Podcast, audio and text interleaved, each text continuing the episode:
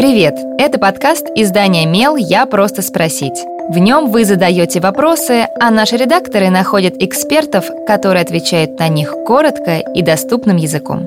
С вами Кристина Бедняк, продюсер и ведущая этого подкаста.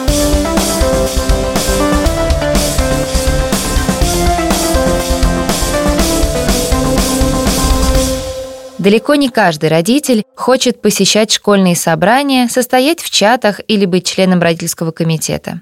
Что делать, если вы интроверт, но при этом хотите быть в курсе, чем живет школа и ваш ребенок?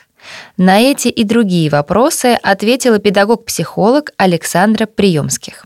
Нужно ли общаться с родителями других детей, которые учатся с моим ребенком? Как при этом не задевать горячие темы воспитания, прививок и прочего? Еще я интроверт и вообще не люблю общаться с большим количеством людей. Интроверт избирателен в темах и людях и испытывает дискомфорт при вынужденном взаимодействии.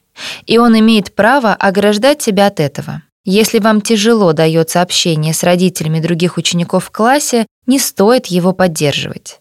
Уважая свои желания, мы учим детей быть независимыми и противостоять давлению. Просто признайте за собой право не общаться с большим количеством людей, потому что восстановление душевного спокойствия требует гораздо больше времени.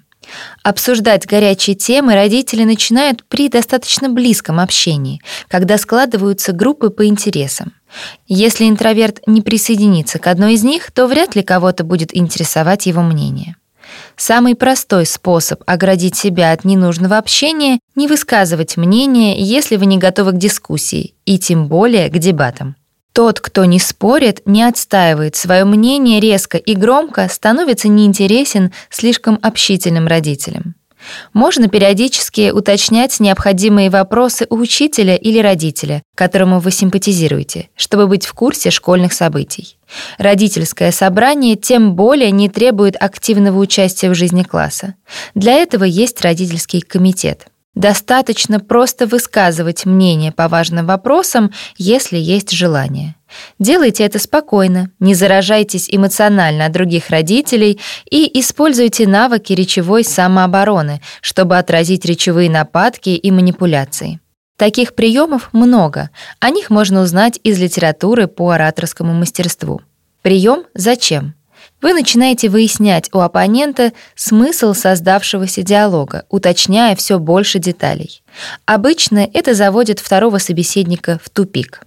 Или прием совет. Вы просите у нападающего совет, если вы в неравных позициях.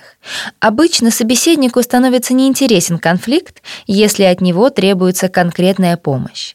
Прием абсурд применяется с юмором и частичным согласием с собеседником-оппонентом. Например, конечно, а еще я из секты мормонов. Помните, что дети ориентируются на собственные интересы, когда выстраивают круг общения. Он редко совпадает с тем, кого в собеседнике и могут навязать родители. И уж точно дети не следят, с кем дружат взрослые. Задавайте свой вопрос Мелу, а редакция найдет того, кто сможет на него ответить. Пишите в наши соцсети или на почту feedback mail.fm. Мы не раскрываем имена, так что вопросы могут быть любыми. А еще ставьте нам оценки и оставляйте отзывы. Так больше людей узнают про наш подкаст.